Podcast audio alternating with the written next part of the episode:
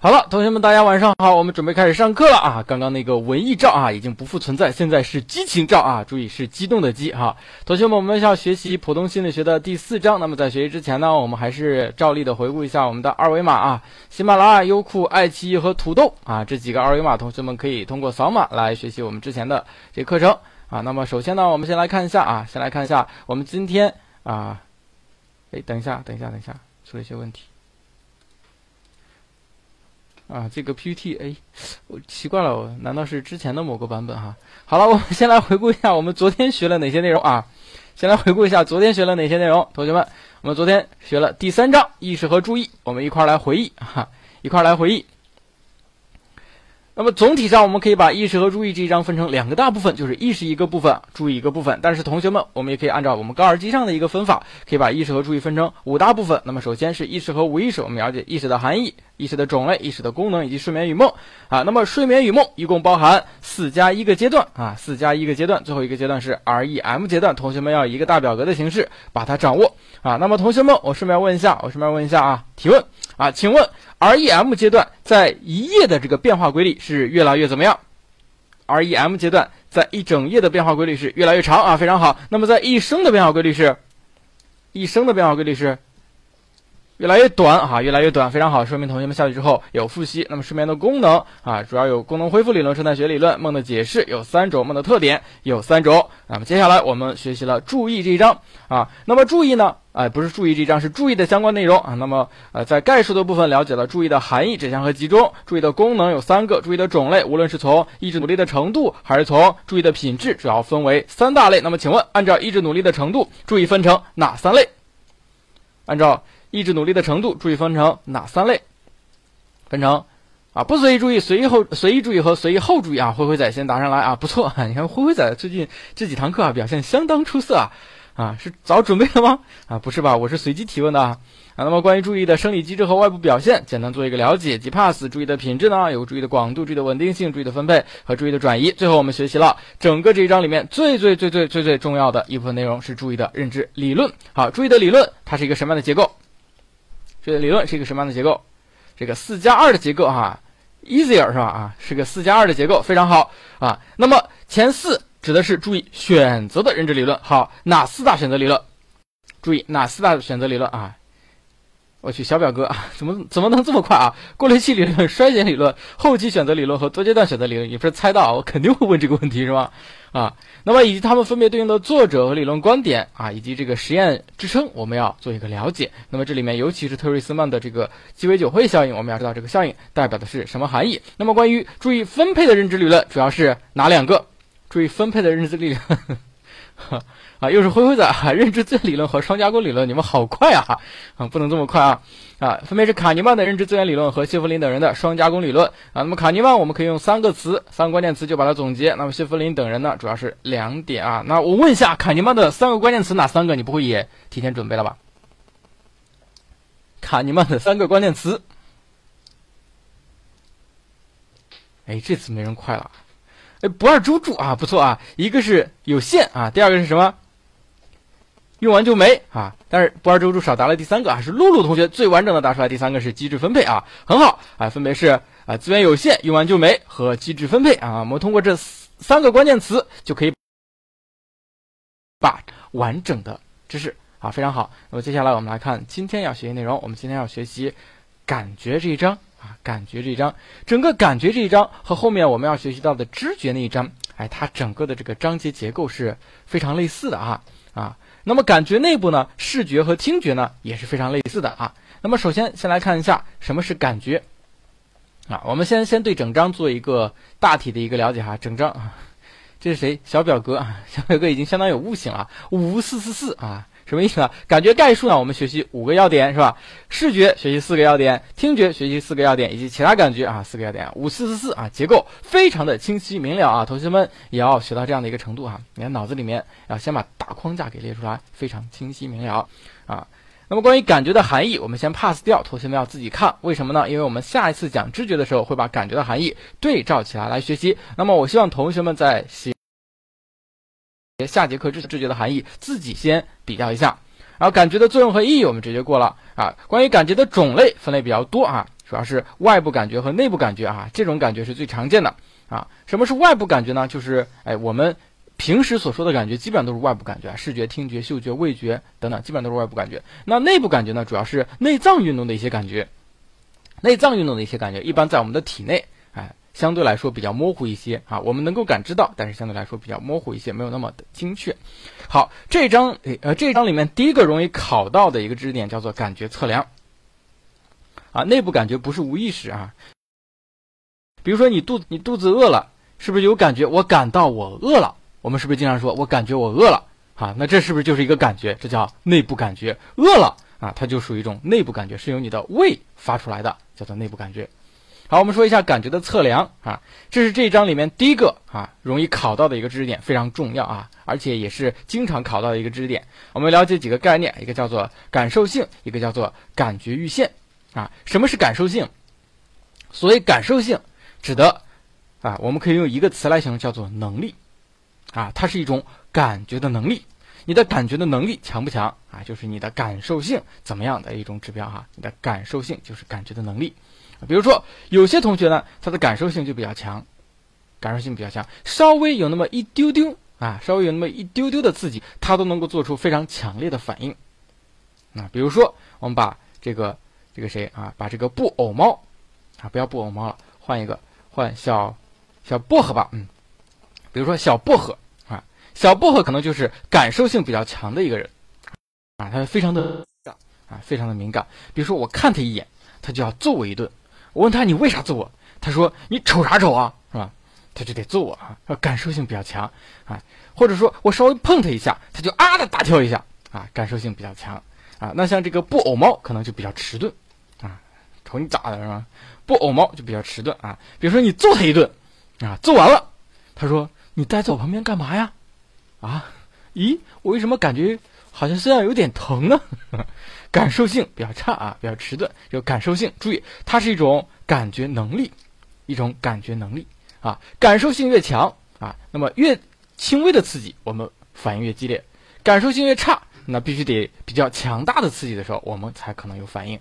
才可能有反应啊！闪电，闪电它不一定是不一定是感受性比较差，它只是反应嘛啊，它是反应嘛。你扎它一下，它也会感觉到疼啊，但它可能是疼，可能是这样的一种反应啊，但他还是感觉到疼，是吧？啊，感受性差是你扎他一下，他不知道疼啊，明白了吗？啊，所以这个还是要区分清楚的哈。那什么是感觉阈限呢？什么是感觉阈限？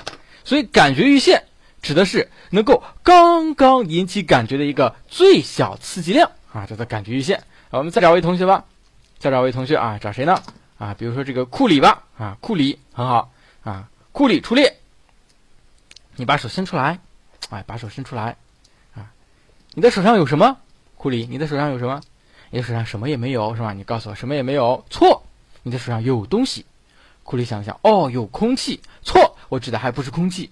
库里到底有什么啊？你的手上有细菌，哎，对不对？有细菌，但你能感觉到你手上有细菌吗？你的手上有灰尘，你能感觉到你的手上有灰尘吗？感觉不到啊。手上有颗痣啊，也 不算啊，那是你身体的一部分。好，你手上有灰尘，你感觉不到，为什么？为什么你感觉不到？是因为灰尘的这个量太少了，对吧？灰尘可能有重量，但这个重量太轻了，轻到你感觉不出来。哎那怎么样才能让你感觉出来呢？要增加它的重量，对不对？增加它的重量，嗯，对，弄一吨灰尘过来啊，往你手上一放啊，你可能就能感觉到了。哎，比如说放你放一根特别特别细微的羽毛，别羽毛了，就是小毛毛啊。我们要不现场取材吧啊？我看一下谁啊？看一下谁？这个，这个，这个，这个，麋鹿啊，麋鹿就你了啊！麋鹿，麋鹿出列啊！这个贡献一根小毛毛，好不好？你身上的哪个地方的毛是最短最柔软的？最短最柔软的腿毛不行啊，腿毛你的腿毛太长了啊，不行。最短最胡子，我去啊，胡子太硬了啊，你们不要那么重口啊。嗯，好，呆毛睫毛吧啊，睫毛啊，这个哎是谁来着？你们刷太快了，叫什么来着？麋鹿啊，好，麋鹿，哎，把你的漂亮的小眼睛打开，睁开啊，我们。揪下来一根睫毛，轻轻的，噗，揪下揪下来一根睫毛。好，放到这个谁的手上啊，放到谁的手上？我们换一位同学啊，换一位同学，换这个什么炸虾乌冬，炸虾乌冬好，换到炸虾乌冬的手上，哎，噗就放到你的手上，炸虾乌冬有感觉吗？啊，闭上眼睛啊，感觉下，啊，我放这个睫毛在你的手上吗？这个炸虾乌冬，想想好像没有吧？啊，不许答错啊啊，没有啊。好了，这个麋鹿过来，再揪下来一根儿，嗖的一下啊，又揪下来一根儿，噗的一下啊，又放到了。这个 炸虾乌冬的手上，你感觉到了吗？还是感觉不到？你看它的这个感觉阈限就比较高啊！注意，感觉阈限是刚刚能够引起感觉的最小的刺激强度啊！所以这个麋鹿再过来啊，继续揪啊，然后嗖的嗖的嗖的嗖的嗖的嗖啊，揪了好多根啊，放到这个呃炸虾乌冬的手上，噗的噗的噗的噗的啊，要放到他的手上，感觉到了吗？还是感觉不到啊！最后我们就把这个麋鹿同学所有的眼睫毛全部都给它拔光。啊，全部给拔光，都放到这个炸虾乌冬的手上，能感觉到吗？手上有东西吗？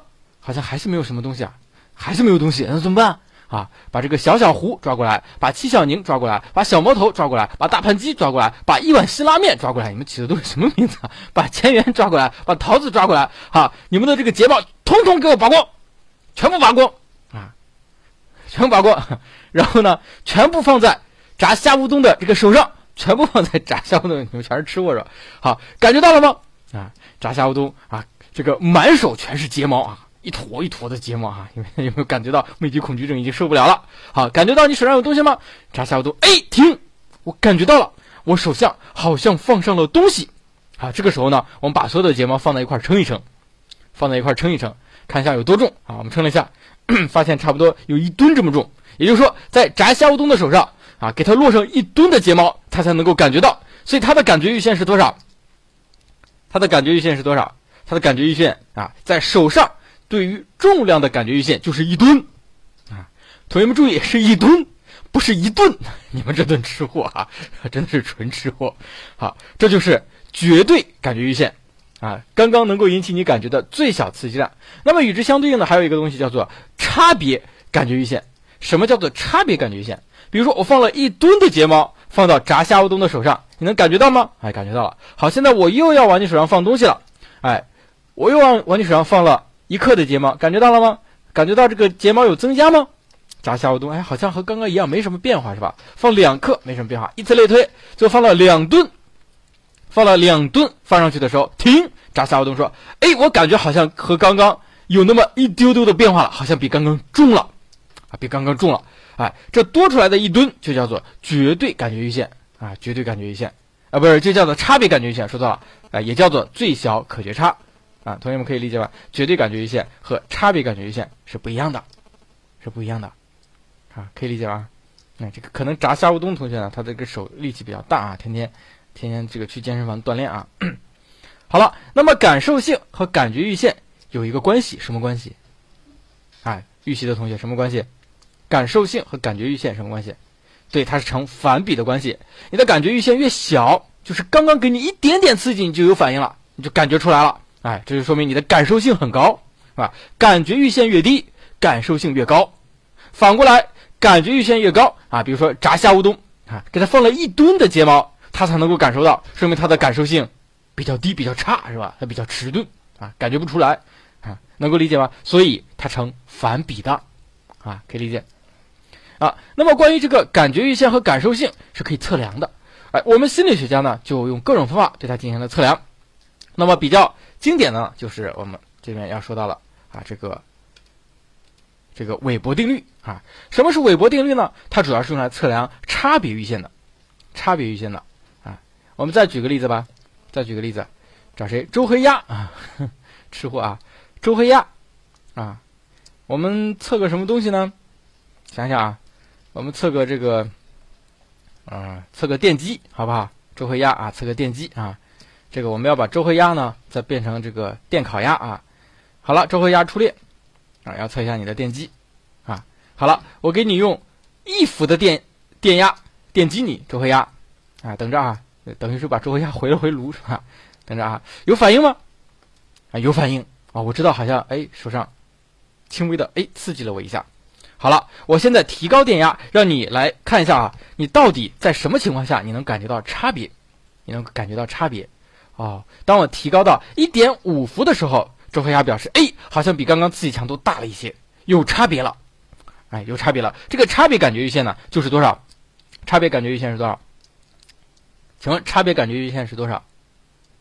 对，是零点五伏啊，非常好，零点五伏啊。那么韦伯通过做实验啊，大量的研究，发现了这样的一个公式，叫做 K 等于德尔塔 I 啊，你看又出现了德尔塔，德尔塔 I 比 I。这个德尔塔 I 是什么？德尔塔 I 就是差别阈限。比如说刚刚这个差别阈限是零点五伏，对不对？I 指的是什么？I 指的是刺激强度，也就是刚刚第一开始给的这个刺激强度是一伏。哎，k 呢就是两者之间的比值，这个比值是一个常数，是一个固定不变的数，啊，是个固定不变的数。好，现在我请问同学们，请问同学们，假设我现在哈用这个一百伏的电压，一百伏的电压去电周黑鸭，啊，让他感受一下这个电机。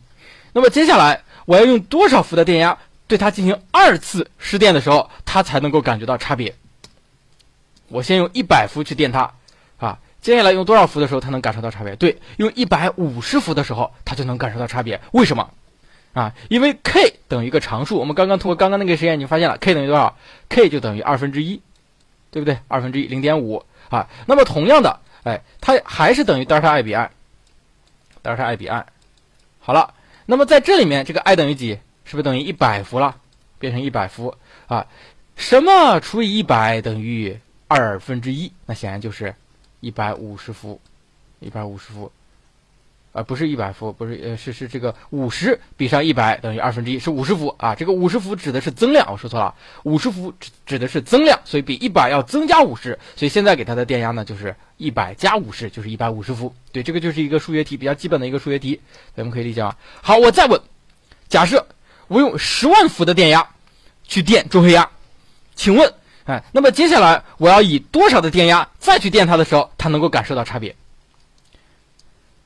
十万伏去电它，多少万的时候能感受？很多同学说，哎，十五万伏，答案是错，他再也感受不到这个区别了，死了。所以韦伯就通过这样的一个电周黑压的实验，又总结出来了一句话啊，最后一句就是韦伯定律呢，只适用于中等强度的刺激，当这个刺激超过一定的限度限度的时候，这个公式就不成立了。啊，所以周黑鸭啊，就韦伯去电周黑鸭，发现通过十万伏再去电它的时候，就测不出来了啊，所以只能中等强度合适，太高不行啊。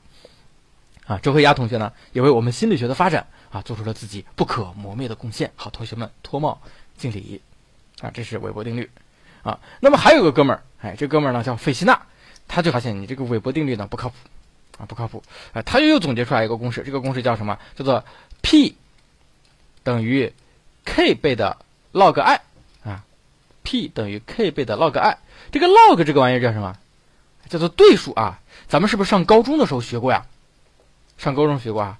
对数这个东西，在整个高中三年，我都没有搞清楚到底是个什么玩意儿啊。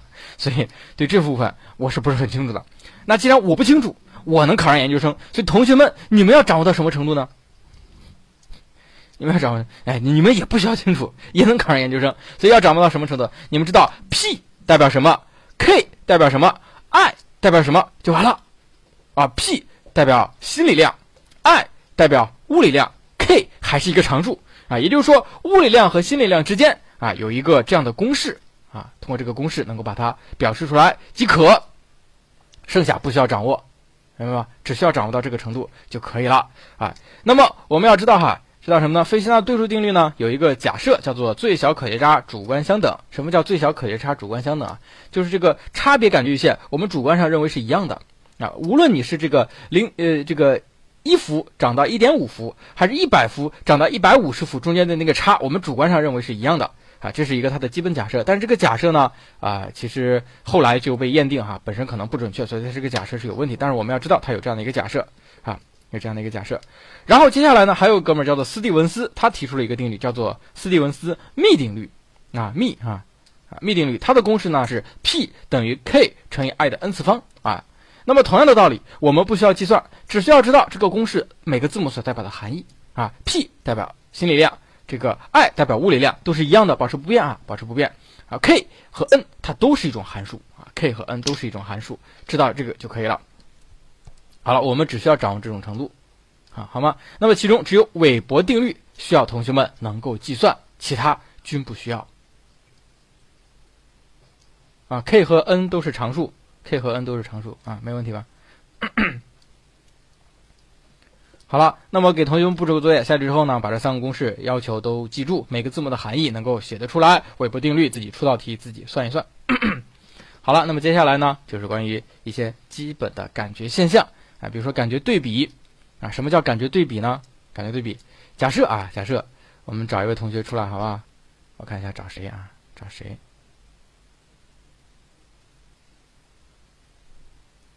看一下找谁啊？嘿，你们以为哈，你们举手我就找你们啊？想得美啊！这个这个叫什么鱼烧？什么鱼烧？我不认识这个字啊。念什么屌？不雕啊？鲷鱼烧？鲷鱼烧？嗯，你们不加拼音，不是不不不加声调，我哪知道怎么念啊？铜锣烧，鲷鱼烧啊，反正就你吧啊！鲷鱼烧啊！这个鲷鱼烧，我们评价一下它的颜值，评价一下它的颜值，啊，我看一下，我觉得可以打八分啊，打八分啊，满分一百分啊，给打八分，开玩笑啊，打八分，满分十分啊，满分十分啊，这就是鲷鱼烧，嗯，哎，大家觉得还行是吧？好了，现在呢，哎，赵老师跟他站在一起，好，同学们再给他打分，再给他打分，打多少分？我觉得差不多可以打这样的一个分数，叫做负无穷，啊，叫做负无穷。为什么？请问为什么？啊，因为这里面有了感觉的对比啊，因为旁边的这个赵老师和他发生了明显的对比啊，所以你们啊觉得这个只能打到负无穷啊，只能打到负无穷。哎，我们生活中呢也经常有这样的一些案例啊，也就像一个同学，比如说你们有没有去相亲的经历？相亲。去相亲啊！有些同学居然带自己的闺蜜去，对吧？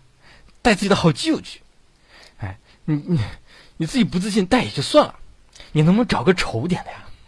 很多人也不知道为什么，他就喜欢带那个长得比自己漂亮的闺蜜去，啊，长得比自己帅的好基友去，那最后的结果就是你相你没相成啊，你你你倒是造福了自己的好朋友是吧？是不是这样的？哎，这就是典型的感觉对比。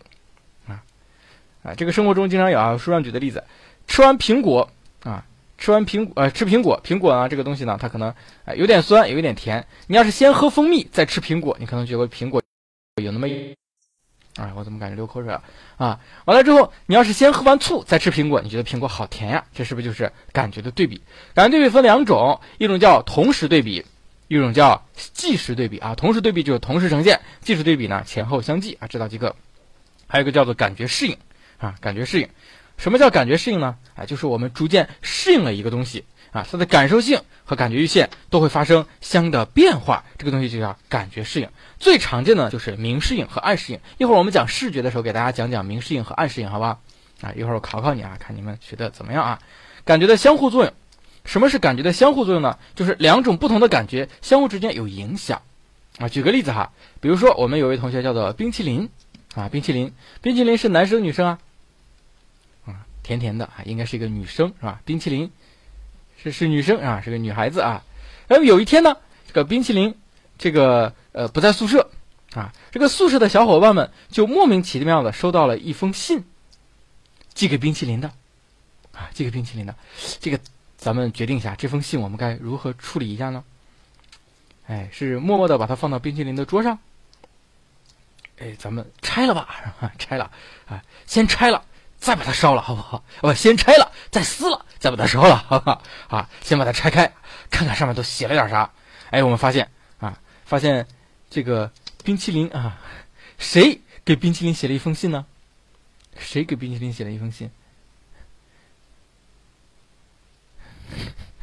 老赵，老赵不行，老赵不能乱写信的啊。谁？周黑鸭，好。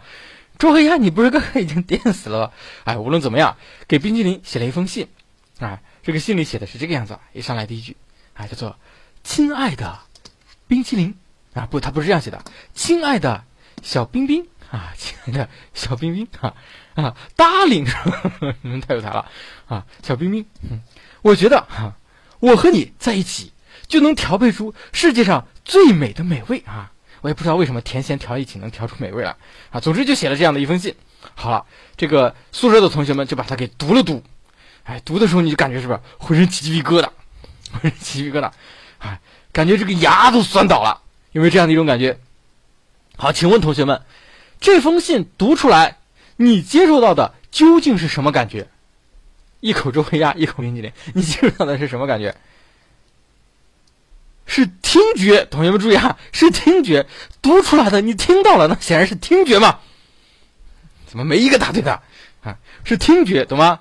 是听觉，但是它却对你的皮肤产生了感觉，什么？你产生鸡皮疙瘩了，还对你的这个口腔产生了感觉，你感觉到好酸呀，牙都倒了，是吧？哎，为什么呢？这就叫做感觉的相互作用，能理解吗？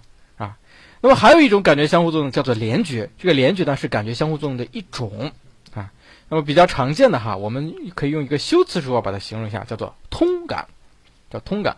比如说给你放一段声音，比如说赵老师给你放一段声音，你觉得我的声音是怎么样的呢？哎，觉得我的声音是甜的啊，你能听出来吗？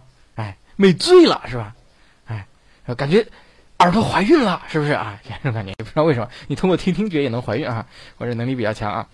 这就是什么啊？这可能就是一种联觉，它更更为这个妥贴切一点呢，叫做呃叫做通感啊，它是感觉相互作用的一种。还有一个叫做感觉补偿现象。什么叫感觉补偿呢？就是当你某一种感觉缺失之后，你的其他的感觉就会对它进行补偿。比如说，我们发现盲人他通常触觉比较好，对不对？哎，这个。瞎子，他通常，呃，他他他通常听觉比较好，对不对？啊，这个眼睛有障碍的患者，哎，他通常味觉比较好，就好像都是盲人是吧？反正呢，就是某一种感觉缺失了，啊，剩下的感觉就可能产生补偿，嗯，这叫感觉补偿，能够理解吧？哎，这是几几种比较常见的感觉现象，我们了解到这里。那么感觉的一些基础知识呢，就了解到这里。接下来我们学习一个比较重要的感觉，叫做视觉。视觉啊，啊，那么视觉呢？首先了解视觉的含义啊，其实含义比较简单，你们只需要记住一个，叫做波长。视觉的适宜波长叫三八零到七八零纳米的电磁波，啊，三八零到七八零纳米，三八零到七八零纳米的电磁波啊，纳米啊，不要读错了啊，同学们跟我读，来自里约热内卢的榴莲牛奶啊，这个东西记住就行了啊，记住就可以了。好了，接下来我们看感觉的生理基础。感觉的生理基础包括折光机制、感觉机制、传导机制、中枢机制和反馈性调节比较多啊。这部分的东西呢，同学们简单一看啊，就可以先 pass 掉啊，也会考，但是你肯定记不住啊，不如后期再好好背啊。但是里面有些东西呢，还需要提前给大家掌握一下啊。常考的点，哪个常考的点呢？哈，就是感觉机制里面的棒体细胞和锥体细胞啊，棒体细胞和锥体细胞。这个棒体细胞，哎，在眼睛当中主要是用来感受什么呢？主要用来感受明暗。所以我们把它叫做夜视器官，感受明暗叫做夜视器官啊，晚上发挥，尤其是发挥作用的。这个锥体细胞呢，主要用来感受颜色和细节。体细胞我们也把它叫做昼视器官啊，主要是白天发挥作用的。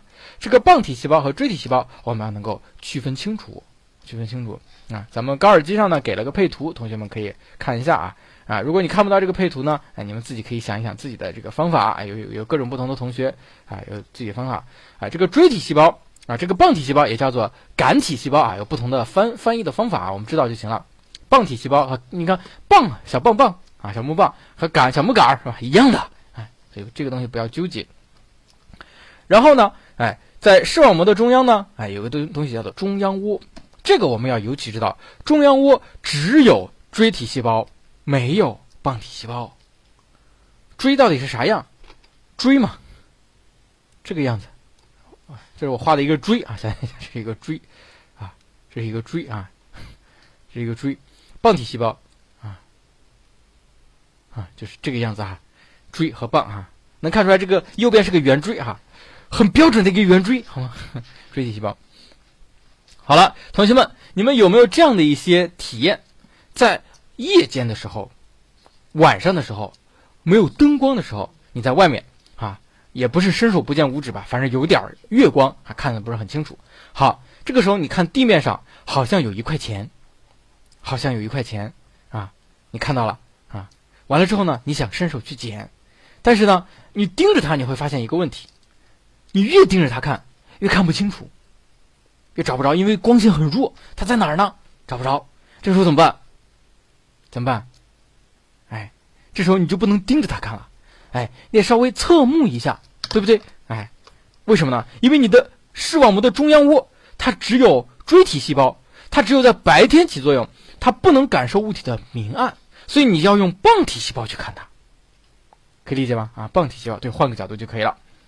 然后除此之外，我们还要学习一个东西，在中央窝的附近不远处有个东西叫做盲点。哎，我们看一下这个图，看一下这个图啊，叫做盲点。好，同学们跟着赵老师一块做一个实验，好不好？跟着赵老师一块做一个实验啊！同学们现在闭上你的左眼啊，闭上你的左眼，会闭左眼吗？睁开右眼，闭左眼啊！或者呢，你们拿个东西挡住你的左眼，有些同学可能不会闭一只眼睛 啊，无所谓啊，拿个东西挡住你的左眼。好，盯着中间这个圆圈看，注意哈，盯着中间这个圆圈，好吗？好，盯住了。好，现在开始朝屏幕移动啊，这个头缓慢朝屏幕移动。注意旁边那个加号，在某个位置的时候不见了，啊，同学们注意哈，你盯的时候呢，只盯着圆看啊，那个加号不要看啊，加号不要看啊，那个加号你怎么看呢？用那个，用那个，那叫什么叫侧光看它啊？不对啊，反正你斜叫斜光啊，啊旁光啊，不是不是旁光啊，就旁边那个叫叫呃余光啊，对啊，同学们很聪明啊，对，叫余光啊，好，你就右眼。直直的盯着这个圆，只用余光看这个加号，啊，只用余光看这加号，然后缓慢朝屏幕移动的时候，是不是加号不见了？为什么它不见了？就是因为加号处在了你的盲点的位置啊。这个盲点呢，对光非常的不敏感啊。为什么？是视网膜的视神经细胞在这里会聚合啊，所以它没有办法感知，是不是很有意思啊？都在啊，都在，可能你的盲点不大好找啊。眼睛啊。眼睛盯着圆，慢慢朝屏幕移动，缓慢移动的时候，到某一个位置的时候，加号不见了。你要是都已经贴到屏幕上了，你就再回来哈，离它远一点哈，慢慢的在越来越远，反正到一个位置的时候，加号不见了啊。只要只用右眼盯哈，右眼盯着圆就可以了，只看圆啊，只是看圆，其他的都不去看，可以了吗？下去之后，同学们再做这样的一个实验，很有意思啊，这就是一个盲点啊。那么像传导机制、中枢机制和反馈性调节，看一下即可啊。回去之后我们再背啊。下面说一下关于感觉呃视觉现象，视觉现象呢有视觉的明度啊，就是一个东西它是明还是暗啊，和它对应的一个东西叫做视亮度。这个视亮度呢不仅取决于光线本身的这个强弱明暗，还取决于什么？取决于物体表面的反射系数啊。一般黑色的东西你感觉它不是很亮啊，白色东西你会感觉它比较亮啊。这是明度和视亮度的关系。那么明度还和波长有有有有影响啊，还和波长有影响。同学们可以简单看一下，哎，不同波长的光线，我们感受到的明度是不一样的，是不一样的。这里面我们还会介绍一个现象，这个现象叫做普金野现象，也叫做普肯野现象啊。什么叫普普肯野现象呢？哎，比如说我们在白天啊，我们去赏花啊，现在都到春天了，我们去踏青去赏花，哎，赏花的时候呢，可能我们会看到红花和蓝花。对吧？你白天你看这两种花它哪个亮啊？感觉差不多啊。对，现在是樱花盛开的季节，是吧？啊啊，同学们有没有去武汉大学赏樱花的啊？注意哈，樱花虽美，勿忘国耻啊啊！哈，红花和兰花感觉差不多亮，但到了晚上，只有这个微弱的月光的时候，你再看红花和兰花，你会发现什么？你是不是感觉这个兰花很亮？兰花是很亮的，对不对？而红花好像感觉就灰楚楚的。是不是有这种感觉？为什么？这就叫做普肯野现象，你知道即可。哎，总之呢，哎，研究这个生物学的，他们去研究人的这个神经、人的这个视觉，会去研究这么多东西。你只要知道它叫普肯野现象就行了。晚上兰花亮。好，那么我们除了知道明度，我们还眼睛还会感觉到颜色啊，感觉到颜色。那么颜色就有三个特性，叫做色调、明度和饱和度。色调、明度和饱和度。色调取决于波长。明度啊，取决于这个反射系数、光强和反射系数。饱和度主要指的什么？指指的是这个纯杂程度啊。纯的颜色就是饱和度高啊，这个不纯的颜色饱和度低。饱和度最低的颜色是什么颜色呢？哎，是灰色，是灰色啊，这是饱和度最低的颜色。那么颜色呢有混合啊，咱们有没有学美术的同学？学美术的同学，哎，你们在画画的时候，有些颜色它不是直接可以在调色板上找到的，它是通过多种颜色调配出来的。哎，这个东西就叫做颜色的混合。颜色混合分两种，一种叫色光混合，一种叫颜料混合。我们刚刚说的这种美术现象呢，就是一种颜料混合。色光混合是什么呢？就是不同的光直接混在一起，叫色光混合。我们在上小学的时候有没有做过这样一个实验？就是有一个做一个圆盘，圆盘上有七种颜色，有七种颜色。哎，你把这个圆盘绑在这个一根线上，然后这个圆盘转，哎，拉起来让它转，哎，快速转动的时候，这个圆盘上的七种颜色就会变成白色，就变成白色。这叫什么？这叫色光混合，色光混合，哎，对不对？哎，你们有没有小时候有没有做过这种实验？没有的话，你们自己哈拿个圆，拿个纸剪成一个圆，哎，上面。啊，这个剪成扇形的七个扇区，分别涂上七种赤橙黄绿青蓝紫七种颜色，中间钻个眼儿啊，穿过一根绳，哎，然后呢，通过捻这根绳，让这个圆快速的转起来，你们发现它就变白色了，对不对？哎，但是学美术的同学，如果用同样的方法，把赤橙黄绿青蓝紫啊全部几种颜色调到一起啊，那就变成纯黑色的，也就变成黑色了。所以你发现没有，色光混合和颜料混合是不同的。色光混合呢，它是一种相加的混合；颜料混合，它是一种相减的混合。同学问我，老师，到底什么是相加的混合，什么是相减的混合？我也不知道，我也不知道啊。学物理学的啊，以及这个学这个生物学的，可能会去研究啊啊，可能学物理学的啊，研究的会多一些。反正我们不知道，就记住就行了啊。那么我们还会学到色觉缺陷啊，包括色弱啊，这个部分色弱，呃，部分色盲，还有全色盲。哎，咱们过去有没有做体检的时候都会看看一个东西，就是看画片，啊，画片上各种各样的颜色，问这上面是什么玩意儿，对不对？这上面是什么？哎，上面都是一个小小小小圆点，小圆点是各种不同的颜色啊。考驾照也有，是不是？哎，为什么？因为你色盲，你分不清红绿，你你你上路天天闯红灯，那样就不合适了，是不是？哎，你们有没有做过？哎，有一次我体检的时候，哎，也是在做这样的一个项目，前面有个哥们儿，好哥们儿，哎，到他了。啊，让老师拿出一块啊，问，哎，现在请说上面是什么？哎，那哥们看了半天也没反应，啊，我就很奇怪，我说他这哥们是不是色弱或色盲？我说，嗨，哥们说你呢，就看那个图片，说上面是什么？那哥们特别生气，你打断我干什么？我刚数一半，是吧？我说上面是几？啊，上面是个数字，上面是几？是吧？我刚数一半，啊，好烦呀你！啊，他就是不大懂这个原理到底是什么啊。所以是看这上面的这个数字啊，有些是眼镜啊，或者画了一个什么样的图片啊，就看你是色弱还是色盲。色弱或色盲的比例在人群中很高，在人群中还是挺高的哈。我们知道哈，啊，好像是百分之几来着？哎，挺高的哈。啊，我们很多同学可能都是这个达不到色盲的程度，但是色弱的会比较多一些啊，百分之六是吧？达到色色弱的会比较多一些，就是分颜色分不大清楚。是不是啊？你第一次做也不知道，看半天啊，还真有啊！哎，了解即可。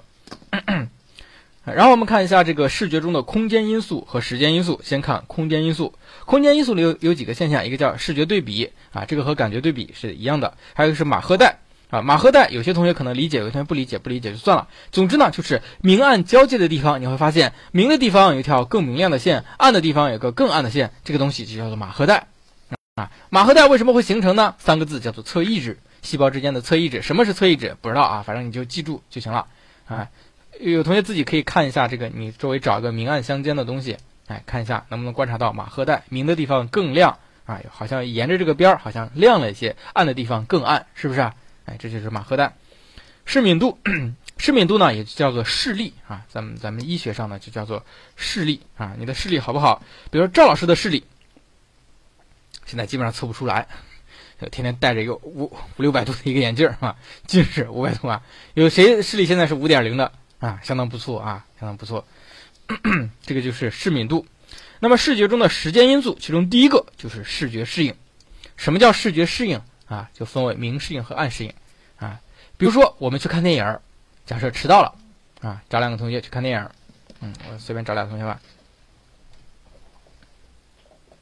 我看看啊，啊，女女和嫣嫣啊，两个同学啊，女女和嫣嫣去看电影啊，手牵手去看电影啊。哎，怎么什么怎么有两个女女啊？两个女女还真是啊。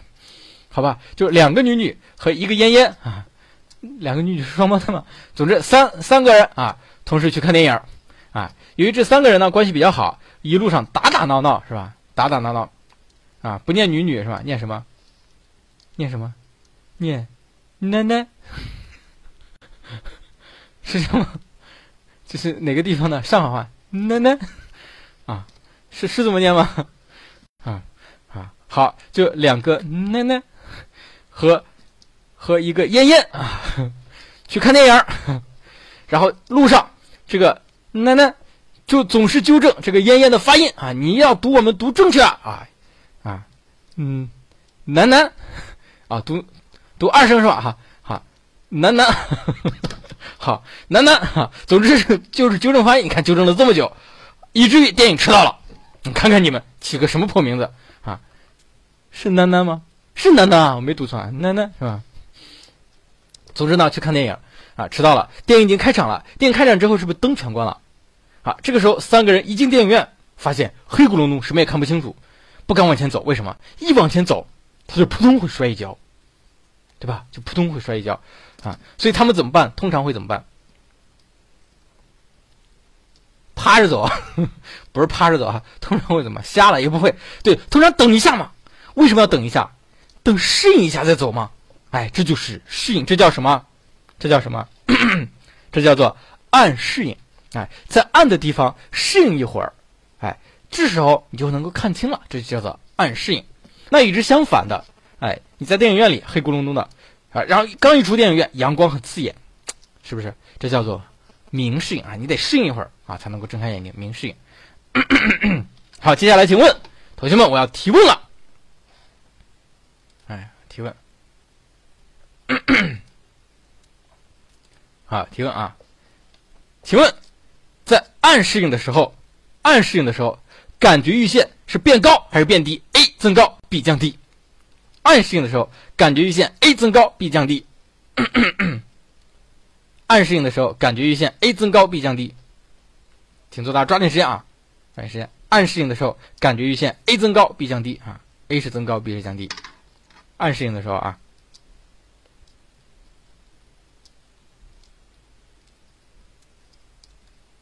暗适应的时候，感觉阈限 A 增高 B 降低。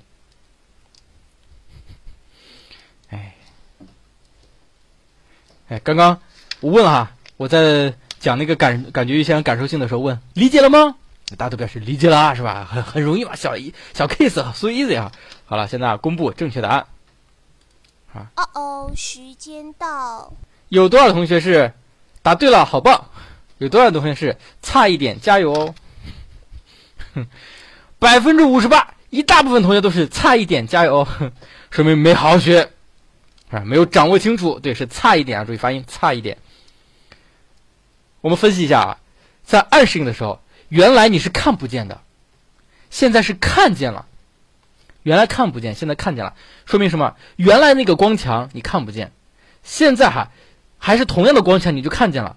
那么刚刚引起你感受，就是能够引起你视觉的那个光的强度，是不是降低了？是不是降低了？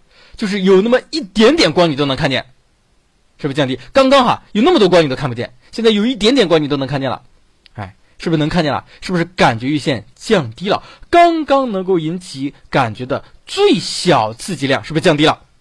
所以我问你，暗适应的时候，感觉阈限是增高还是降低？所以应该选择什么？是不是应该选 B 呀？能理解了吧？哎，刚刚不是都问你理解了吗？都理解了，真理解了吗？没理解吧？呃，有一种比较简单的方法，为什么？因为感觉阈限这个东西和我们的认知有可能有冲突。我们看感受性，感受性，好吧？这个比较简单。为什么？你原来看不清，现在看清了，你感受性是提高了还是降低了？原来看不清，进电影院半天看不清，现在看清了，是不是提高了？这个是比较简单，提高了。好，感受性和感觉阈限成反比，那感觉阈限显然是降低了嘛？能理解了吧？哈，这样子就理解。好，我再问一个啊，再问一个，还是 A 提高 B 降低。好，现在从电影院出来了，楠楠和燕燕从电影院出来了。好，现在请问 A 提高 B 降低。好，感觉阈限啊，不对，感受性是提高了还是降低了啊？A 提高 B 降低，感受性是提高了还是降低了？A 提高 B 降低。有口误哈，本来想误导你们一下，早知道不说了。感受性是提高还是降低啊？抓紧时间作答。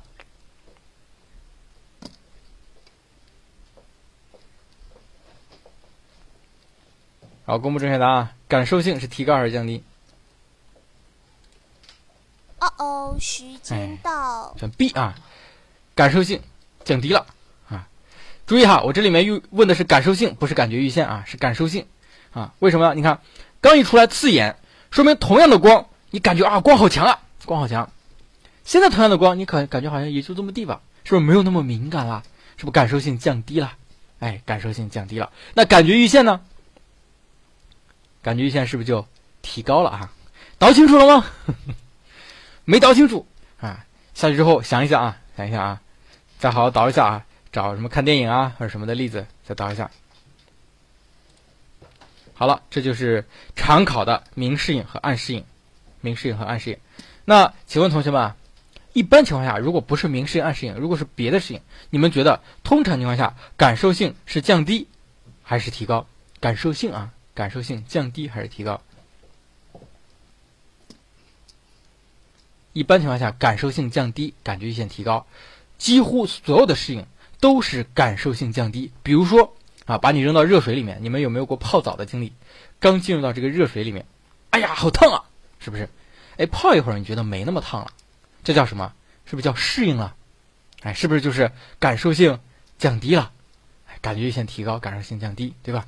哎，再比如说，哎，谁谁说的嗅觉？谁说的嗅觉？小哥哥。你居然起这么个名字，想占我便宜哈？小哥哥初恋，你们想占我便宜吗？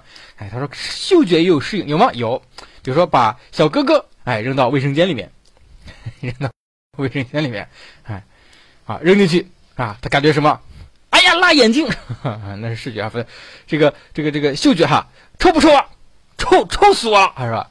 啊，扔进去，多关一会儿，让他多适应一会儿啊，扔他个一万年，好不好？一万年之后。比压雷峰塔时间久，一万年之后问，啊，什么味道？死了是吧？没有啊，这个不知道为什么一直活着哈，一万年，就这么来的哈啊！这个成语典故原来找到出处了啊！问什么味道？还臭吗？那好像没那么臭了，好像还蛮香的，是不是啊？不知道这一万年他在里面都做了些什么？哎，总之没那么臭了。哎，这就说明什么？哎，说明这个感受性降低了，没那么敏感了。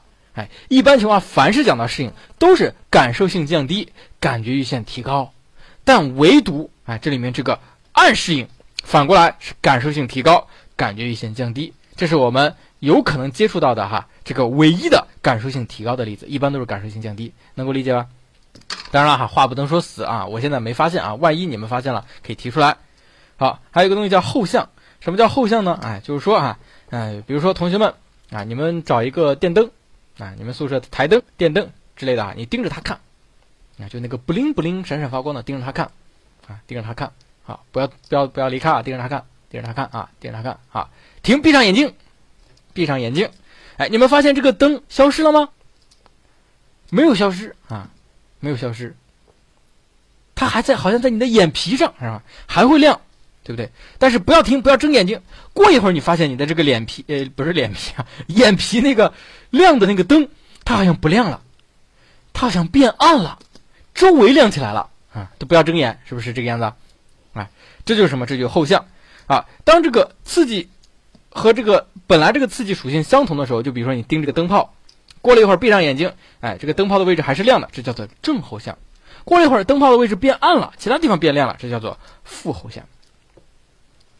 啊，这就是后向，还有一个是闪光融合啊，就是一个东西闪太快你就看不清楚了。哎，我们家里的电灯泡哈，其实都是在闪，你能看出来它在闪吗？啊，看不出来吧？哎，它每秒钟要闪五十次，每秒钟要闪五十次，闪的太快了，以至于你看不出来哎，所以它闪光融合在了一起，叫做闪光融合啊，这就是闪光融合啊。如果每秒钟闪两次，你能看出来吗？肯定能看出来吧？闪四次能看出来吗？能看出来吧？闪十次能看出来吗？也能看出来。但闪五十次你可能就看不出来了。到底闪多少次的时候，刚好是看出来和看不出来的那个交界处的那个频率，就叫做闪光融合频率啊，闪光融合频率。哎，电影啊也是一种闪光融合，动画片也是一种闪光融合。哎，对，看电风扇啊，你会看这个三个扇叶，当它转的比较快的时候，它变成了一个扇柄。哎，我怎么饿了啊？它也是闪光融合，哈，懂吗？还有视觉掩蔽啊？什么是视觉掩蔽呢？哎，就是哎某一个光啊，某一个光啊，它可以对另外一个光产生一个掩蔽的效果啊。一个比较强的光，让你对那个弱的光也看不大出来了啊。这就是视觉掩蔽啊，知道即可。好了，这是一些视觉现象。这些视觉现象呢，我们要能够理解，不要求背。注意哈，不要求背。不要求背，只要理解即可。哎，能够在做选择题的时候知道啊什么是什么，以及在这个明适应和暗适应的时候知道啊到底是感觉阈限上升还是下降，哎，感受性上升还是下降？可能明适应、暗适应可能会出个考题，考个简答，这里面有可能会出简答，曾经出过简答。好了，我们进入到第一个小重点，视觉理论。啊，第一个重点包括三色说和四色说，其中三色说呢是托马斯杨提出来的。那有个哥们儿叫托马斯杨啊，你们有没有看过一部动画片啊？叫《小火车托马斯》啊，很好看的一部动画片啊，啊，下去可以搜一搜，很很魔性的一部动画片啊。他提出来了，说人的视网膜上有红、绿、蓝三种感受器，红、绿、蓝三种感受器分别对光当中的某一个颜色有反应啊。那么通过红、绿、蓝三种不同颜色的调配，我们产生了不同的颜色体验。这是托马斯杨提出来的。有个哥们儿叫赫尔姆霍兹。他说：“你这样说的太绝对了。”他认为啊，人眼中确实有三种感受器，但并不是只对三种光起反应，而只是对这三种光可能更敏感一点点，对其他的光也有反应啊，只是没有那么敏感。所以这三种不同的感受器引起不同程度的这个兴奋强度，因此产生了各种不同的颜色啊。这就是杨和赫尔姆霍斯的三色说啊。赫尔姆霍斯对杨产生了一定程度的这个修正和完善啊。不要满脑子想活成 书哈。那么还有个哥们儿叫黑林，他提出了四色说。请问四色说是哪四种颜色？知道吗？四色说是哪四种颜色？不知道。对，红绿和蓝黄啊，红绿和蓝黄或红绿和黄蓝，这是四种颜色。这最早黑林提出来的，后来他觉得不够，又加了一个黑白。所以他认为视网视网膜上存在着三对视素，哎，所以一开始叫四色说，后来不叫四色说了，叫什么？叫做对立过程理论。为什么呢？哎，因为相对的这一对视素呢，它不可能同时产生，它叫做对抗的过程，也叫做拮抗的过程。所以这个理论呢，也叫做拮抗理论。注意它有几个名字：四色说、对立过程理论、拮抗理论。产生两个过程，分别叫同化过程和异化过程啊。同化过程和异化过程让我们产生了不同的颜色体验。那什么是同化过程？什么是异化的过程？我也不知道，我也不知道。好像同化过程和异化过程在物理学里面有研究哈，生理学里面也有研究哈。我们心理学啊不需要研究那么多，知道即可。好，这就是视觉理论两大类：三色说、四色说。三色说，杨和赫尔姆霍斯；四色说，一个对立过程理论、拮抗理论是由黑林提出来的啊。那么这两个理论到底哪个是对的呢？我们认为都对，啊，那么在视网膜水平上，三色说是对的；在更高的水平上，我们认为黑林的四色说是对的，啊，只是解释的这个角度或者是解释的适用范围不一样。好了，休息一下吧，一小时过去啦，给大家放首歌曲啊，这两天天气回暖啊，我们纪念一下刚刚过去的冬天，来自老狼，北京的冬天。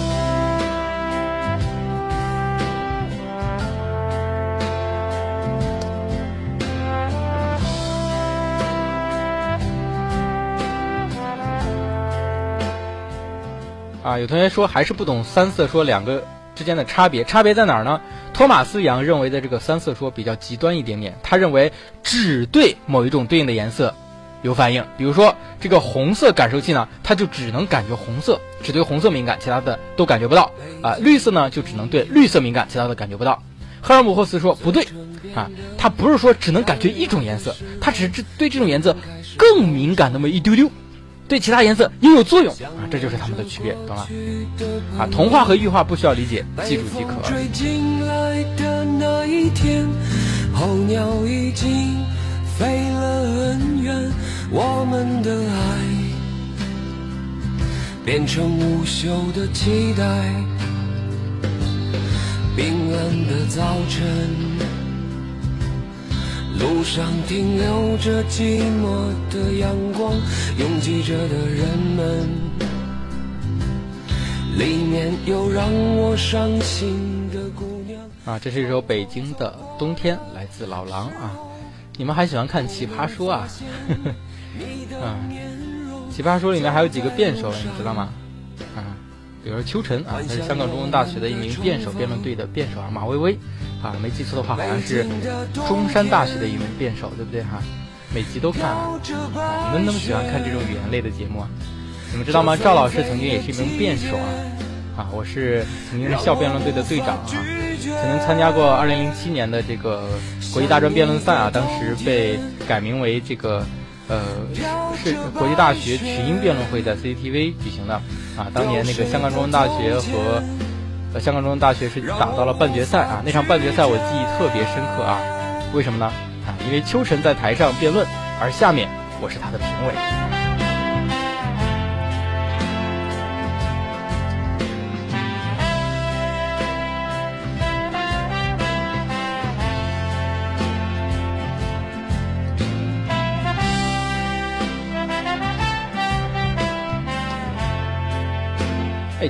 真的，哈！你们不要，不要不相信啊！如果你们有兴趣的话，可以搜一搜啊，啊，是可以找到我的。我还对 CCTV 一啊是可以找到我的。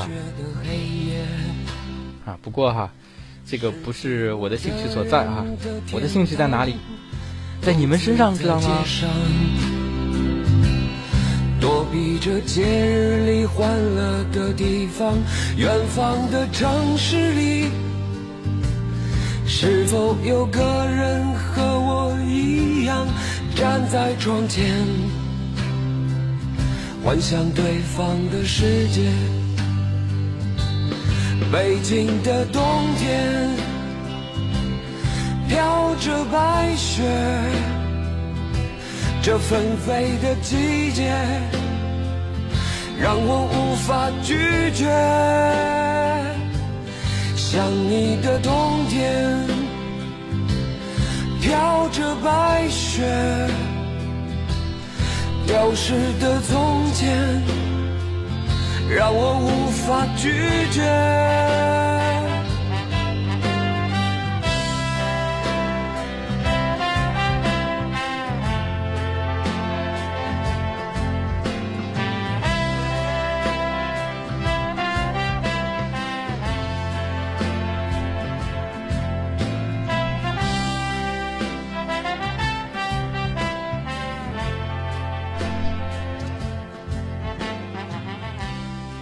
好了好了，同学们不要再讨论奇葩说了，也不要再讨论辩论了哈。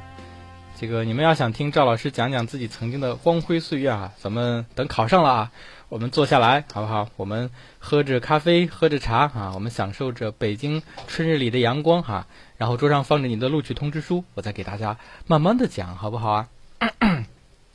哈，等到蒋昌建哈，我还和蒋昌建有过两张合影呢。对，两张还是在不同的时间、不同的地点啊，他还记得我。好了，不说这些了。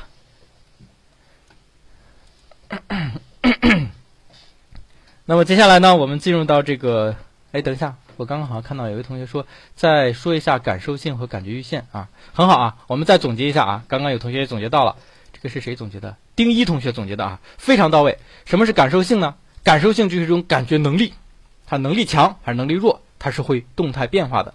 什么是感觉阈限呢？感觉阈限是一个刺激的值啊，就是那个刺激能够让你起感觉的一个值，一个数量。哎，比如说啊，能够让你引起这个引起这个重重量的一种感觉的，比如说克多少克的时候你能够感觉到；听觉多少分贝的时候你能够感觉到；视觉啊多亮的时候你能够感觉到啊。那么在明示应和暗示应的过程中，感受性和感觉阈限都会发生相应的变化啊。同学们自己可以拿个笔，拿个纸，自己写一下。暗示应是从明到暗，然后这个过程当中，我是看清了还是看不清？如果看清了，我的感受性怎么样？看不清，感受性又怎么样？那感觉阈限怎么样？哎，下去之后好好练一下，好好练一下。一般我们说感觉阈限都是说绝对感觉阈限啊。绝对感觉阈限，那么差别感觉阈限都会单指啊，比如说让我们谈到这个差别感觉阈限的时候，会单独的把它拿出来啊，叫差别感觉阈限，或者直接说最小可觉差啊。这个绝对感觉阈限和感觉阈限就是加了个前缀啊。然后呢，我们接下来看一下听觉哈，学习下听觉。那么听觉这部分啊，我们这个发现听觉整个的它这个逻辑结构和视觉是一模一样的，也是先知道它的含义啊，它含义是十六到两万赫兹的振动。哎，提问不要看书，不要看书。视觉的含义里面讲到，视觉的示意刺激是多少？视觉的示意刺激是多少？哎，三八零到七八零非常好啊，这学们记得不错。听觉呢是十六到两万，要把它记住。但是听觉还要额外记一个，除了十六到两万，我们还要记一个什么？叫做一千到四千。为什么要记一千到四千呢？啊，因为一千到四千的这个范围我们最敏感。啊，最敏感，所以十六到两万我们都可能听到，但一千到四千最敏感，啊，是不是你这一辈子都是这样的呢？其实不是啊，啊，你们知道吗？有在网上你们可以搜一段铃音，叫做青年铃音，你们把它存到手机上，然后把它放出来，把它放出来，哎，很难听，很刺耳啊，你可以把它放一放试试。如果你年龄大了，你就听不到了，年龄大了你就听不到了啊。对，叫青年铃音啊，只有青年能够听到的铃音，很难听啊，很刺耳的一个高频的声音啊，它可能会接近于两万赫兹。随着年龄的增长啊，你能够听到的声音频率会逐渐的下降。啊，年龄越大啊，高频声音越听不见。所以现在你们可能会听到，比如说一万八千赫兹的声音，但是六十岁的老爷爷可能就听不到了，就听不到，他就完全听不听不见，知道吗？他不是听不清楚，是完全听不见，就一点反应都没有。啊，一点反应，但是你是可以听到很刺耳的这个声音的，哎，叫做青年铃音。对，你们上课的时候呢，给全班同学都下一段青年铃音，哼然后上课的时候一并放，一并放啊，然后这个同学们都感觉捂耳朵刺刺耳是吧？这个老教授很迷茫的看着你们，因为他听不见。所以要记住，十六到两万赫兹，低于十六赫兹叫次声，高于两万赫兹叫超声。超声和次声我们是听不到的，但是并不代表没有。那么听觉的生理基础呢？哎，我们先简单一笔带过啊。那么等回头啊，再好好的背。稍微知道一点，就是听觉的感受器是什么？听觉的感受器是什么呢？哎，我们要记住，是耳蜗中有个东西叫做柯蒂氏器。柯蒂氏器上面有很多毛细胞，这叫做听觉的感受器。耳蜗中的柯蒂氏器上的毛细胞，哎，记住吧？这个叫做听觉感受器。那么关于听觉的现象啊，主要有音调、音响和音色啊。音调主要取决于频率。你们知道什么叫音调吗？学过音乐的同学应该知道。调。什么叫音调？就是哆来咪发嗦拉西，这就叫音调。我记得我在很小的时候，老师教我们音调，我们是很难理解的。他说这个音调有高低之分啊。他拿一架钢琴啊，弹了一个哆啊。你们知道这个钢琴的哆是浑厚，而这个有回声的。然后呢，又按了一下西，哆，西啊，就这样按一下，问我们哪个声音高啊，哪个音调高，我们就说哆比较高，因为感觉声音比较大啊。所以这个要区分清楚，哆来咪发嗦拉西，它是根据频率来定的，频率的高低，频率的高低啊。那么我们说的这个声音大和小，它指的什么？指的是响度。注意啊，指的是响度。所以同一个频率啊，可能会产生不同的响度，比如说。哆，哆，能能能分清楚吗？响度是不一样的哈，响度不一样啊，所以频率是一样的，产生相同的音调，哎，但是振幅不一样，产生不同的响度，产生不同的响度啊。还有一个是音色，音色主要取决于声波的波形，哎，有些波形是非常规律的，啊，这个音色就非常好听。对不对？哎，比如说像赵老师的这个音色，可能就是规律的正弦波，是吧？你们以后可以称我为正弦赵老师，是吗？但是你们自己的这个同学啊，可能就不行啊，可能就是无规律的，可能就是无规律的啊。这就是三个哈：音调、音响、音色，它们是对应的物理的东西是不一样的。音调取决于频率啊，振动多少次；音响取决于振幅，振幅大还是振幅小；音色取决于波形，它们都是和这个物理的量对应的，物理量对应的。然后这个时候呢，我们要学一个东西，这个东西叫做等响曲线，哎，叫做等响曲线。这个等响曲线是干嘛的？我们来看一下这个图啊，这个图就是一个等响曲线，就是一个等响曲线啊。首先给大家普及一个知识，我们心里能够感受到的量和物理实际的量是不一致的、不匹配的。同学们可以理解吧？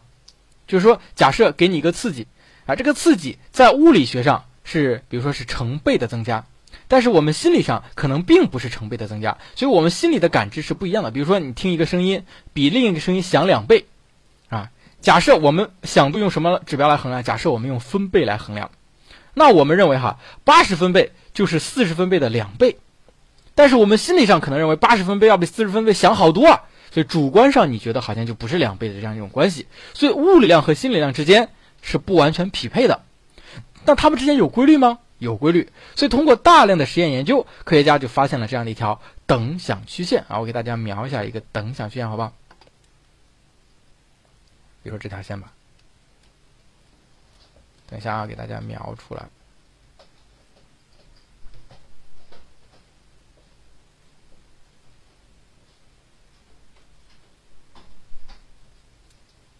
稍等啊。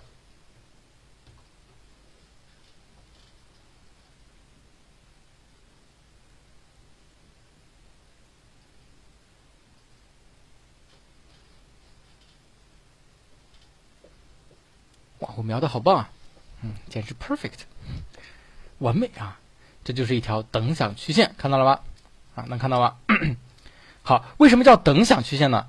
首先啊，根据它的这个含义，在这条曲线上，所有的声音响度是一样的，就说我们觉得哈，我们听起来觉得是一样响的，觉得是一样响的，但它是不是真的一样响呢？是不是真的一样响呢？比如说，我们看一个点啊，我们看一个点，比如说这个点。哎，算了，我换个颜色，换黑色。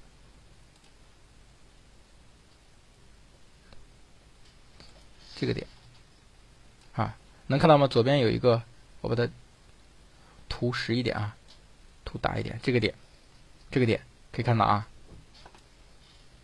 和这个点，和中间这个点一样响吗？从物理的角度来讲，它是不一样响的。你们看一下左边那个黑点。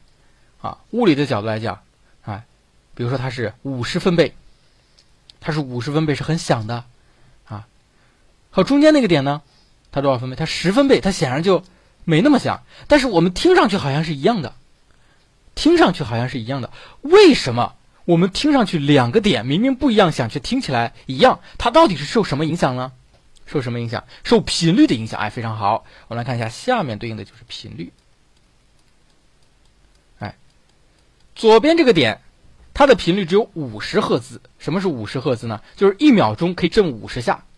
右边这个点，中间靠右的这个点，它的频率是一千赫兹，是一千赫兹啊！一千赫兹的时候呢，就是一秒钟可以震一千下。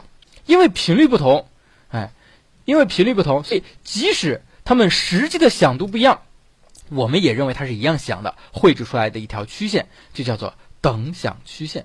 哎，这就是等响曲线。等响曲线，啊，可以理解吗？可以理解吧？就是物理量和心理量是不一样的啊。我们通过大量的研究，找到了物理量和心理量之间的这种关系，就是等响曲线。好，同学们注意观察这一段。我用红笔，注意观察这一段。哎，你们有没有发现？或者画的大一点吧。就是基本上最敏感的区域是在这一段。哎最敏感的区域是在这一段哈，因为只要十分贝，我们就觉得它比旁边可能四五十分贝还要响了，对不对？哎，就说明比较敏感。哎，这段区域差不多是不是中间就包含了一千到兹啊？对不对？就包含了一千到四千赫兹。哎，所以咱们书上说一千到四千赫兹是我们人耳最敏感的范围，就是这么个意思。一点画面都没有啊。那下去之后哈，听一下这个，看一下视频好吗？啊，视频上肯定是有的啊。我们可能用手机或者用 Pad 登录的时候，可能看不到这个 PPT。好了，那我们就先过了。关于乐音和噪音啊，知道即可。声音的掩蔽包含纯音掩蔽、噪音对纯音的掩蔽以及纯音和噪音对语音的掩蔽。好了，这些都不重要，呃，重要的来了，听觉理论。哎，听觉的理论。好了，这个听觉理论，首先我们要非常清楚，包含几个理论？包含几个理论？包含四个理论，分别是频率理论、共鸣理论、行波理论和神经骑射理论。这四个理论，你首先要很清楚啊。它是在告诉我们什么呢？是在告诉我们人耳是如何产生听觉的啊。那么第一个理论由罗菲尔德提出来的频率理论，也叫做电话理论。他认为人耳是如何产生听觉的呢？哎，你看所有的声音归根结底是一种震动，对吧？是一种震动。我们如何感知到它在震动呢？就是我们的耳朵啊，人耳里面有个东西，它也会震动啊，也会震动，叫做耳蜗的基底膜啊，在耳蜗这个部位的基底膜会产生震动，外面的声音震动。它也震动，外面的声音怎么震动，它也怎么震动，知道了吧？这就叫频率理论啊。所以，当给你发生一个一千赫兹的声音，你的这个耳蜗的基底膜也会产生一千赫兹的震动，带动它一起动。好，我们通过这个基底膜的震动，大脑对它进行解释啊。基底膜一震动，震动完了之后，把这个信号传递到大脑，大脑对它进行解释，就产生了听觉。听觉就是这么来的啊。那么这个理论呢，也叫做电话理论。为什么也叫电话理论？因为电话机它也是按照同样的原理产生的，啊，电话也是按照同样的原理产生的。就是我们比如说拿着电话说话，哎，我们有震动，这个震动是这个我们的嘴如何震动，电话里面有个元器件也以相同的形式震动，然后把这个震动的形式呢远程传递到另外一个电话那里面，另外一个电话呢也产生相同的震动啊，你就可以听到了。这电话就是这么来的，所以叫电话理论。第二理论呢叫做共鸣理论。为什么呢？因为这个电话理论呢有缺陷。为什么有缺陷呢？因为人耳的基底膜它振动起来是有限度的，它不能震得太快了，它最多最多能够震到一千次，再往上它就搞不定了。但是显然我们听到的声音一千到四千赫兹是最敏感的，四千赫兹以上我们都能听得到，所以显然这个理论解释起来就有点牵强，是不是？啊，那第二个理论共鸣理论就来了，是由赫尔姆霍茨提出来的。哎，赫尔姆霍茨是不是蛮熟的？啊，不许看书，想一想，赫尔姆霍茨之前我们学了个什么玩意儿？对他也是三色说里面的第二个代表人物，对不对？啊，很好，呃，同一个人啊。这个赫尔姆霍斯后面我们还会讲到，实验心理学里面还会讲到，他是一个这个比较牛的一个哥们儿。那么赫尔姆霍斯他就认为哈，人耳的这个听觉是如何振动的呢？哎，他给我们描述了这样的一个图形啊，这个图形呢叫做竖琴啊。我们有没有看过希腊神话？动画片里面非常唯美的竖琴，这个竖琴长什么样呢？这个竖琴就长这么个样子。我给你们画一下。哎，唯美的竖琴，非常的唯美啊，唯美啊！这就是一架竖琴啊！我也不知道为什么赫尔墨斯 觉得这长得像竖琴啊啊！好，这个人耳的基底膜上呢有很多的纤维，这个纤维就长这个样子啊，纤维就长这个样子。对，这就是竖琴，纤维就长这个样子。啊，反正他说竖琴就竖琴吧，哎，然后当外在的声音开始震动的时候，这些纤维也会进行震动。它是怎么震动的呢？哎，咱们有没有学音乐的？咱们今天啊学各种的都有哈。学音乐的有没有弹过这种弦乐？比如说古筝有没有弹过啊？古筝好像是比较相对来说比较容易学的。再比如说吉他之类的啊，古筝啊，尤其是古筝最明显，为什么呢？因为古筝上的这个琴弦长短不一，长短不一啊。是不是这个样子啊？琴弦长短不一，尤其是那个发声的那部分啊，主要是弦发声的那部分。哎，你们回忆一下，那个比较短的那节弦，比较短的那节弦产生的是高音还是低音？比较短的那部分产生的是是不是高音啊？哎，很好。比较长的呢，产生的是低音。啊，比较短的部分产生的是高音，比较长的产生的是低音。哎，那么这个竖琴，这个人耳的基底膜和外在也是一样的。当外面出现高频率的声音的时候，基底膜的底部就会震动；而低频率的声音进来的时候，基底膜的顶部就会震动。哦，人们就是这样子来识别声音的啊。所以同学们记八字口诀，写在书上或纸上。那八个字叫做上宽下窄。高低相反，写下来八个字：上宽下窄，高低相反。上宽下窄，高低相反。这个上宽下窄形容的就是基底膜的样子，就是竖琴就长这个样子。高低相反，你看啊，高它在基底膜的底部，低频的声音在基底膜的顶部，所以叫做上宽下窄，高低相反。哎，就这样就可以概括霍尔姆赫尔姆霍兹的这个理论了。那么，因为哈，人耳是如何识别声音的呢？主要是基底膜振动的位置不一样，所以这个理论又叫做位置理论啊，又叫做位置理论。但是这个理论也有缺陷啊，为什么有缺陷呢？就说啊，这个人耳的基底膜，它的这个长短没有那么大的变化，长短之比呢只有十比一左右，就最长那根膜和最短的那根膜差别也无无非是十倍，可是我们能够听到的振动频率差别却为一千比一，所以这个解释起来有一点点牵强，不是特别的充分，对吧？好，那么另外一个人叫做冯贝克西，他就改良了赫尔姆霍兹的。这个位置理论提出了行波理论，他是怎么提的呢？同样的啊，也是一架竖琴，也是上宽下窄，高低相反，一模一样。所不同的是，不是说外在的声音怎么震，它就跟着震。它是怎么了？外在的声音进入到基底膜了之后呢，开始从下往上推进，啊，从下往上推进。高频率的声音推进到一丢丢，它就停下来了，啊，就停在这儿了。低频率的声音可以推进到最顶上。最顶端，啊，就是从底端向顶端推进，高频声音在底端附近就停下来，低频声音却能够推进到顶端的附近，中频就是中间，哦，就是通过推进到不同的位置停下来，产生了不同的听觉，就是这么来的，啊，所以呢，基本原理也是一样，上宽下窄，高低相反，基底膜起作用，但所不同的是，赫尔姆霍兹认为是上宽下窄直接和外面的声音产生不同的这个频率体验。然后这个行波理论呢，是因为从下往上不断的推进。同学们注意，无论是上下反应的不同点，还是推进停止的不同点，是不是都是位置不同啊？所以这个行波理论也叫位置理论啊，和赫尔姆霍兹进行区分，叫做新的位置理论啊，也叫位置理论，叫做新的位置理论。那么它也有它的缺陷，它的缺陷是难以解释五百赫兹以下的声音对基底膜的影响。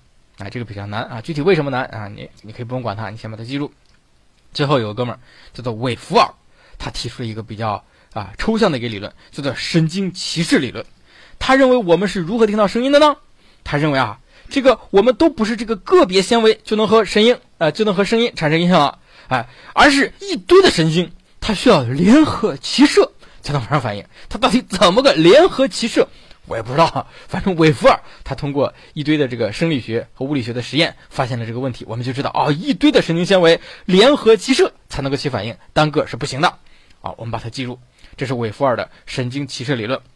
但神经骑射理论呢也有缺陷啊？为什么有缺陷呢？哎，认为啊，神经骑射理论只能对五千赫兹以下的声音进行分析，超过五千赫兹。同学们注意，咱们书上有句话叫做“位置理论是对频率进行编码的唯一基础”，什么意思呢？就韦弗尔认为神经骑射理论在五千赫兹以上，它解释不通了。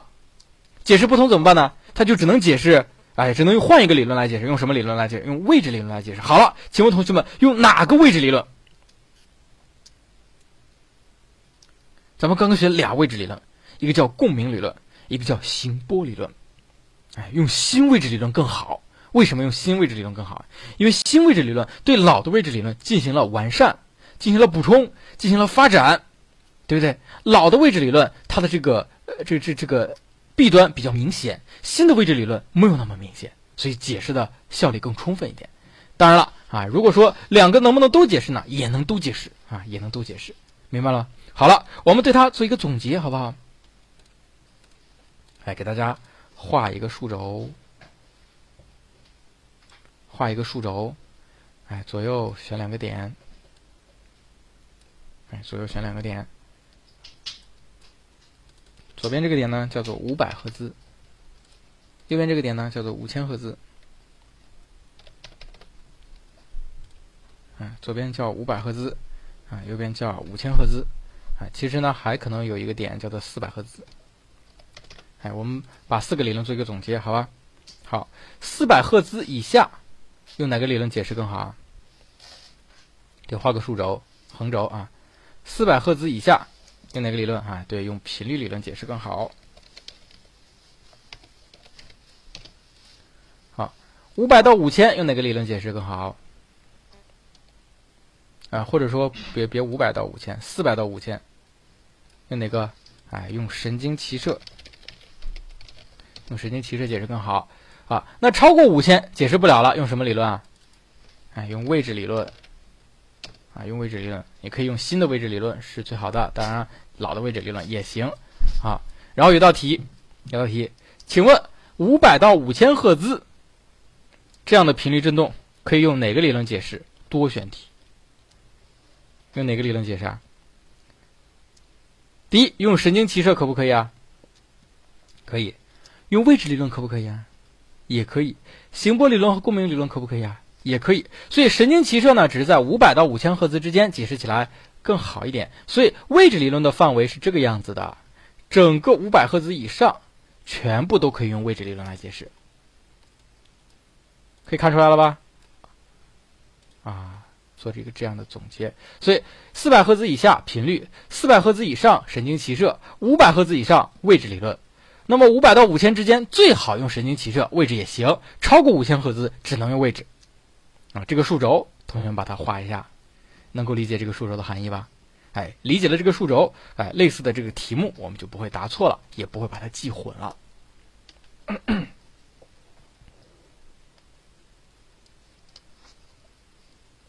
对，所以这些理论呢是在不同的频率上啊。同学们注意哈，理论呢是不是一定是真理？不一定，它只是在一定的范围内、一定的条件下解释起来是正确的。随着这个认知的不断发展哈，我们会发现某个理论也许它本身是错的，但是在当时它就是完全可以解释，所以我们就信它。哎，对，所以这些理论呢，主要啊，我们为什么觉得它是可信呢？因为它现在具有足够的解释力，它能够解释。听觉到底是怎么来的？好了，最后呢就是其他感觉。那么关于其他感觉的部分呢，重点掌握什么？啊，位置理论啊，不特指哪一个。但如果说让二者择一的时候，我们选择新位置理论啊。如果不用选择的话，两个都行啊，就是这么个意思。好，那么其他感觉包括嗅觉、味觉、肤觉、内部感觉等等等等啊，这么多的感觉，我们重点要知道什么？重点要知道它的感受器在哪儿。啊，这是最重要、最重要的。那么除此之外，每个感觉我们要稍微了解了解，嗯，稍微了解了解。比如说味觉，味觉的感受器我们知道是味蕾在舌头上啊，你们可以摸一摸自己的舌头上的味蕾。好，它的分布不一样啊。人的这个感觉的顺序啊，分别是甜、咸、酸、苦啊。那么这个甜主要在哪儿？主要在舌尖啊。比如说我们吃冰激凌啊，那个冰激凌同学啊，过来啊，让大家吃一下啊，这个舌尖。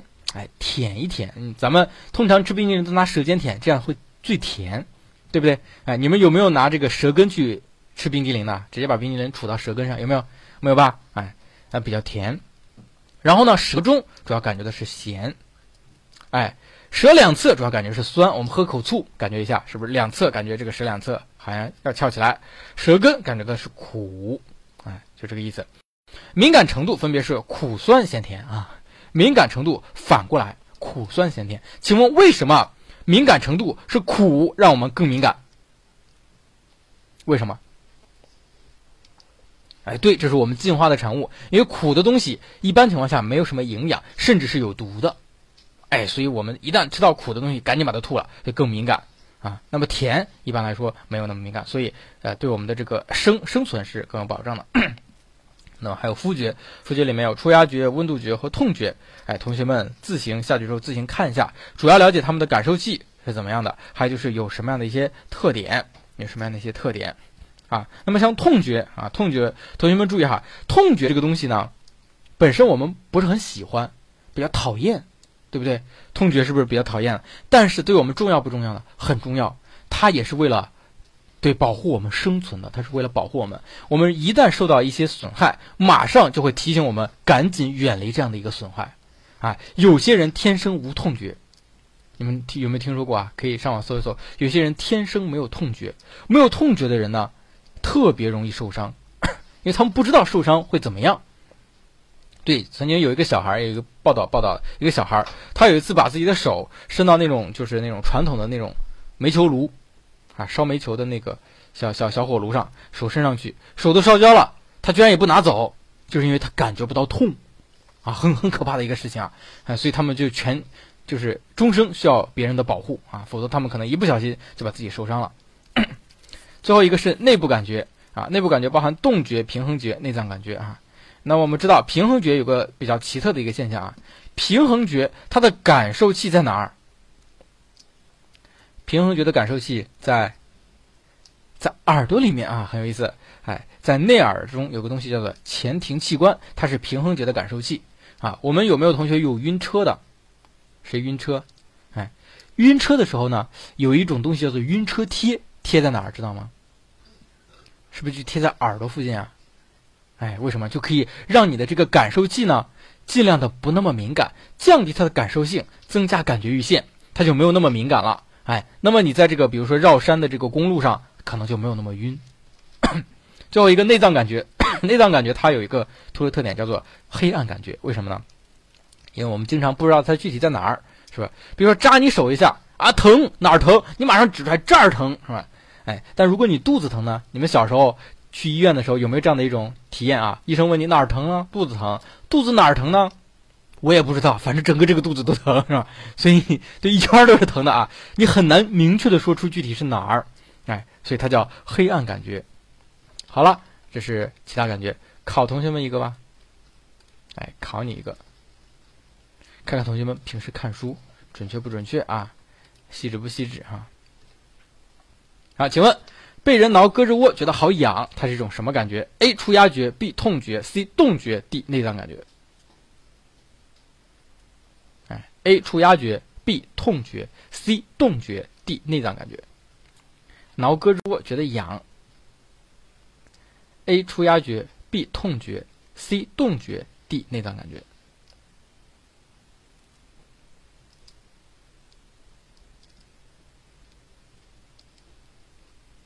好，正确答案的人数还在逐渐降低啊！抓紧时间作答啊！哎，刚刚还百分之七十五呢，现在已经百分之六十八了，争取降到百分之六十七。啊，没降了啊！那我公布正确答案。哦哦，时间到。好，正确答案选 A，是一种触压觉啊！我们要知道，触压觉呢是皮肤表面的。变形啊，因为一些刺激产生我们皮肤的这个变化啊，产生的感觉啊，这是触压觉。所以挠胳肢窝觉得痒是什么呢？是一种触压觉。哎，不要急，哎，我们看这道题。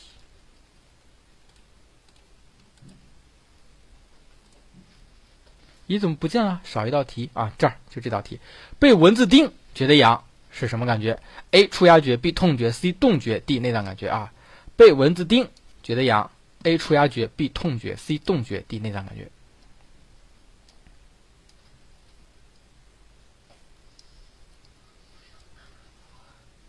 A 触压觉，B 痛觉，C 动觉，D 内脏感觉啊！哎，我就不更新这道题，因为屡试不爽，每年都有一堆答错的，一堆一堆又一堆。好，公布正确答案。哎，还有作答的，抓紧时间！我给大家十秒钟的时间作答，最后十秒钟哈，十、九、三、二、一啊！公布正确答案。选 A 还是触压觉哈？为什么还是触压觉呢？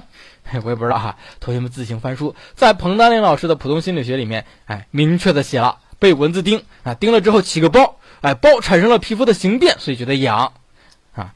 老师，我觉得是痛觉啊，啊，因为我感觉这个蚊子叮的这个包又疼又痒。注意分啊，痒是触压觉引起的，疼那可能是动觉，可能是痛觉啊，所以还是触压觉。看书不仔细。好，我们今天呢啊课程就到这里啊，暂时到这里。我们回顾一下，回顾一下我们今天学了些什么？我们今天学了感觉这一章，感觉这一章一共包含几个部分呢？哎，包含四大部分啊。你看小表格啊，这个意识非常的强，叫做五四四四，哎，叫做五四四四。啊，分别感觉的概述五个部分：视觉四、听觉四、其他感觉四，对吧？五四四这样的一个结构。我们了解了感觉的含义啊，我们下去之后要和知觉做对比，感觉的作用和意义，感觉的种类，感觉的测量。感觉的测量里面，我们学了三种不同的公式，分别是韦伯定律、费希纳定律和斯蒂文斯幂定律。感觉现象有几个，主要做到理解。视觉和听觉都是按照含义、生理基础、现象和理论啊。那么含义、生理基础在这里不再赘述，现象呢要达到理解，理论都是最重要的。好，提问：视觉的理论有几个？这个视觉理论主要是色觉的理论，色觉的理论有几个？哎，有两个啊，分别是三和四。杨和杨和赫尔姆霍兹提出的三色说啊，以及黑林的四色说。好，我们要了解哈，托马斯杨和赫尔姆霍兹最大的区别是，哎，一个极端一点，只对某一种光敏感；另外一个不极端，它只是对这种光更敏感一点，对其他光也敏感啊。四色说是由黑林提出来的，哎，最早是红绿和黄蓝，后来加了黑白，所以不再叫四色说了，叫做拮抗理论或者叫对立过程理论。好。那么听觉也是同样的道理啊，听觉的理论有几个？哎，有四个啊，分别是灰灰仔，我去，灰灰仔已经准备了这么久了哈。好，频率理论、共鸣理论、行波理论和神经骑射理论啊，非常好啊。频率理论也叫电话理论啊，共鸣理论叫位置理论，行波理论也是位置理论啊，我们把它叫做新的位置理论。最后一个为负二的神经骑射理论。好，最后一个问题，共鸣理论和行波理论对应的这个理论观点，我们用八个字来概括叫什么？叫做上宽下窄，哎，高低相反。好，我们今天的课呢就到这里。